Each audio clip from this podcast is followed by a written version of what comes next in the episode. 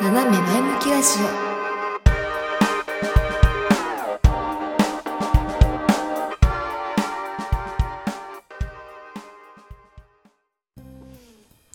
本日は、えーお便り祭りですね。いつお便りいただいているのでそれにそれを読んでいこうかなと思います。いやありがたいですね。こうやってお便りをいただけるのは。はい。では早速 1,、えー、1通目読んでいこうと思います、えーラジオネームチュラさんですね。ありがとうございます。はじめまして。いつもきょんさんの配信を楽しみにしています。ありがとうございます。シャープ51感じることをやめた昔の私へを聞きました。私も一時期仕事に力を注ぎすぎた結果とびきりのワクワクワクワクや喜び悲しみなど喜怒哀楽の感情が何もない無感情のまま過ごしていたことがあったので共感する部分がたくさんありまるで代弁していただいている気持ちな気持ちでした。そして最後は聞きながら涙が出ました。この配信を通じて心のままに生きることの大切さを改めて感じ前を向きました。ありがとうございます。私もまだまだ初心者ですが私の脳内会議のタイトルでゆるゆる配信をゆるゆる配信をしているのでもしよかったら遊びに来てもらえたら嬉しいです。はいということでチュラさんありがとうございます。いや正直51回前回の配信ですね。こうご感想をいただけるとは思ってもおらずそしてこの回の配信のあの感想をいただけるのはねそれをとてもとても嬉しいんですよ。そこそこあの勇気のいった配信。思いつきで 正直ねこの配信思いつきで撮った内容なんですけどあのすごい結構、まあ、自分をさらけ出した内容ではあるのでちょっとねドキドキではあったんですけどこうやってご感想をいただけると思うとね本当に嬉しいです。ありがとうございます。そうですね。うんまあ、何かに熱中するっていうのはすごいいいことだとは思うんですけどやっぱりその自分の感情がなくなるまで熱中してしまって本来感じていいはずのとびきりのワクワクとか喜びとか悲しみとかっていうものが感じられなくなってしまうっていうのは一番もったいないなとそう自分の体験もそうですしこういう経験をされた方の話を聞く中でも感じててうんそれに共感していただけるっていうのは嬉しいですけどやっぱりそのいう経験をしてしまったのはやっぱりうん辛いよねっていう辛かっただろうなっていうふうに、まあ、似たような立場の人間だからそういうふうに感じますけど。うん。できればもうしたくないですよね。そんな気持ちはね。そのでねでね 聞いて聞いていただきながら涙が出た出たとおっしゃっていただけるのはね。うん。なんかすごいね複雑。嬉しいんですけど。嬉しいんですけどね。もちろん嬉しいんだけどなんかあ昔の感情を想起させてしまったかなと。思うと。うん。なんか申し訳ない気持ちが。もう持つ必要はないのかなと思うんですけど、まあ、その昔の経験がこう蘇ってきて泣いてしまったのかまあ私のえーまあ、言葉に共感していただいて泣けたのかちょっとわからないんですけど、まあ、涙を流すことで、まあ、何かしらチュラさんの感情が消化できたならいいですけど、ね、でもまあこういう配信ってその少なからず誰かしらに影響を与えてる、まあ、どんな配信でもそうですけどこういう表立って配信をしているということは何かしら一言でもね誰かしらに影響を与えているということが、まあ、よく伝わってきたなとこの感想でも感じて。いい方向にも悪い方向にもどんな影響を与えてどんなねいろんな影響を与えてしまうんだなっていうのはつくづく感じますね。チュラさんの感想では今回ね私のこの配信から心のままに生きる大切さを感じて前を向けたっていういい方向の影響を与えられたんだなって思うとすごい嬉しいんですけどもしかしたらこの配信で、えー、なんだろうな嫌な気持ちになってしまった可能性があるあの1%でもあるんだろうなって思うのでそういう方に関しては本当にごめんなさいって思いますけど、まあ、そういう人生を生きてる人もいるんだよっていうところで感じ取っていただけるとすごいありがたいなって思います。うん。難しいね。配信ってね。でそう。多分チュラさんも同じね配信仲間同士感じることはあるかなと思うんですけどその中でねじゃあだからといって全てじゃあこれはこれ言ったらこの人は傷つかないからとか考えたら配信なんかできませんけど。まあでもこうやって少なからずいい方向に影響を与えられているっていうことはねこのチュラさんの感想からも感じ取ることができたので本当に良かったなと思います。またねあのチュラさんの配信の私の脳内会議もね是非まだ聞きに行けてないんですけど是非聞きに行こうかなと思います。あのちょっと調べた感じ Spotify には番組を見つけることができたのでこれを私のね番組を聞いてくださってる方も是非よろしければチュラさんの私の脳内会議を聞きに行っていただけたらなと思います。はいということでチュラさんありがとうございました。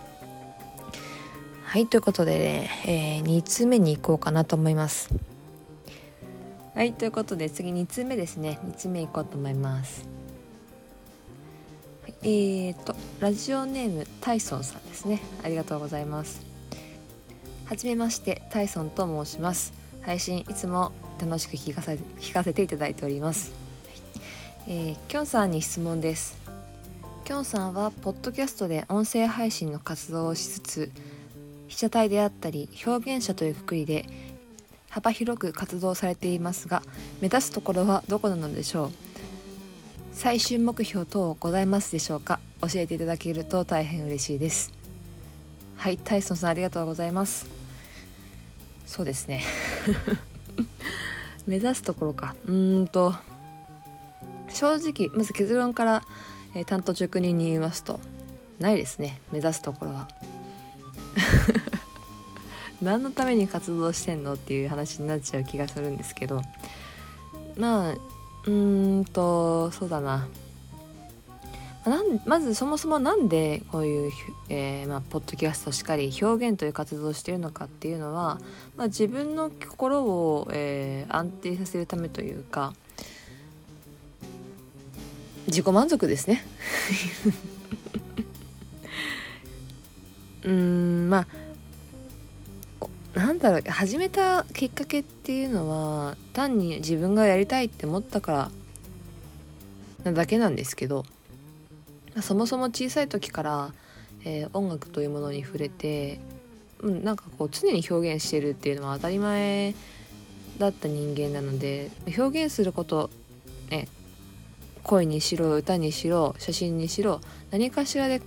表現することに対して違和感を感じていなかったので。まあ、それを続けるのは私の何て言うんだろうなライフワークじゃないけどまあまあライフワークかな。ライフワークかなと思って続けていてで一時期一切そういうのしなかったんですよ。でしなかった時期ってほんとつら辛いっていうかつまんなくって人生的にね、まあ、それはあの、まあ、前回お話しした、えー、うつ病っていう制約があったからこそなんですけどでもねその中でもつまんないなって自分で思ってたんでもうその制約がなくなったらちゃんとまた再スタートしようと思ってこういう今の形をとってるんですね。だからそうですね、まあ、そだからというかそれでまあ始めていてでじゃあその始めたものが最終的にどこに着地したいのかっていうと最終目標っていうのはなくてもちろんそのその都度その都度これやりたいとかあれやりたいって思うんですけどうんそれが何だろうどんどん大きくなって最終的にはなんかすごい特大な何て言うんだろうな形となることを目指しているというよりもその都度その都度自分がやりたいことに着手してで常に自分をアップグレードしていくことが楽しいのでそれをするために表現活動をし続けているっていう感じですよね。そのいろんなことまあいろんなこと着手するしてでやりたくなくなったことをやらなくなるっていうのは、まあ、ある意味都合がいい活動かなとは思ってしまうんですけどまあでもそれがそれで自分が満足できるのであればえっとまあ人様に迷惑をかけない限りはそうしたいなと思ってるし例えばこうチームとか組んで誰かを巻き込んでやるとなるとその人との相手のね一緒にチーム組んでくれた人の相手の、あのー、まあ、今後の活動とかも関わってきてしまうので自分の好き勝手に辞めるとかできないですけどまあ私一人なので今やってるのはね基本的に。なので、まあ、私がやりたいって思ったことの中でやっていくことでこうより自分の感性を磨いていけるというかこうもちろんもちろん自分がこう興味を持ったことだけをやっているのでこう熱が注ぎやすいわけじゃないですか。なのでそこでこう自分の中で試行錯誤して形にしてでその形をにしていく中で何かを感じてその感じたことをさらに消化させるために違うことに違うことにその気持ちを感情を使っていってっていうところが、うん、やっぱり私は自分の表現の醍醐味だなと思っているので、まあ、それを続けるためにずっといろんなことをやり続けてるって感じですね。まあ、今の活動の柱としてはこのポッドキャストと被写体とっていう感じなんですけど最近ねちょっといろいろあってあのカメラを始めたんですよ。撮られる側は今までやってきたんですけど撮る側にちょっと今回っている時もあって、まあ、人を撮るというよりも私は風景とか生活の一部のところを撮るっていうのがねすいませんバイクの音入ったかも。そう。人じゃなくって物とか風景を撮るっていうことをしてるんですけど、まあ、その活動活動っていうかもうほぼ趣味ですけどであのー、今はアカウントインスタのアカウント作ってそこで公開したりとかしてますね。もちろんその撮られる方は好きなんですよ。こう自分の前でシャッターがたかれてその中で自分の出せる表現をしていくっていうのはねもちろん楽しいんですけどそうじゃなくって自分が見ている景色とか自分が見て捉えている風景っていうものをこう発信できるとよりなんかこうなんだろうな世界の見方が変わっていくなっていう風に感じていてもちろんその生活の中でいつもこう身長って変わらないじゃないですか基本的にね。だからこう見てる視点とかはあまり変わらないんですけどその視点って私にしかない視点だったりするんですよね。まあ、もちろん同じせあの身長ぐらいの人とかだとこう視点は一緒だから見えてるものは同じかもしれないけどそこから感じ取るものとか実際に本当に見ているものって違ったりするのでそこにこう自分がフォーカスしてシャッターを切っていくっていうのはすごい面白いしはたまたその自分が持っていない視点を他の人の写真からあの他の人の写真を通じて感じるっていうのも面白いしじゃあ私もそこの視点立ってみてものを見ると何を感じるんだろうっていうところを考えるのもすごい面白いんですよね。なんで私はまあその活動もどんどん今後は広めていきたいなって思ってるんですよ。はい、ということで皆さんよければあのインスタ見に行ってくださいね。概要フォームに貼っておくんで、はい、何個アカウント持つねんって言われそうなんですけど。まあまあ運用できる限り自分で運用していきますが。そうそんな感じです。大丈夫ですかね大将さん。あのそう私は別に何か例えば何て言うんだろうな。インフルエンサーになりたいとか、えーまあ、YouTuber になりたいとか。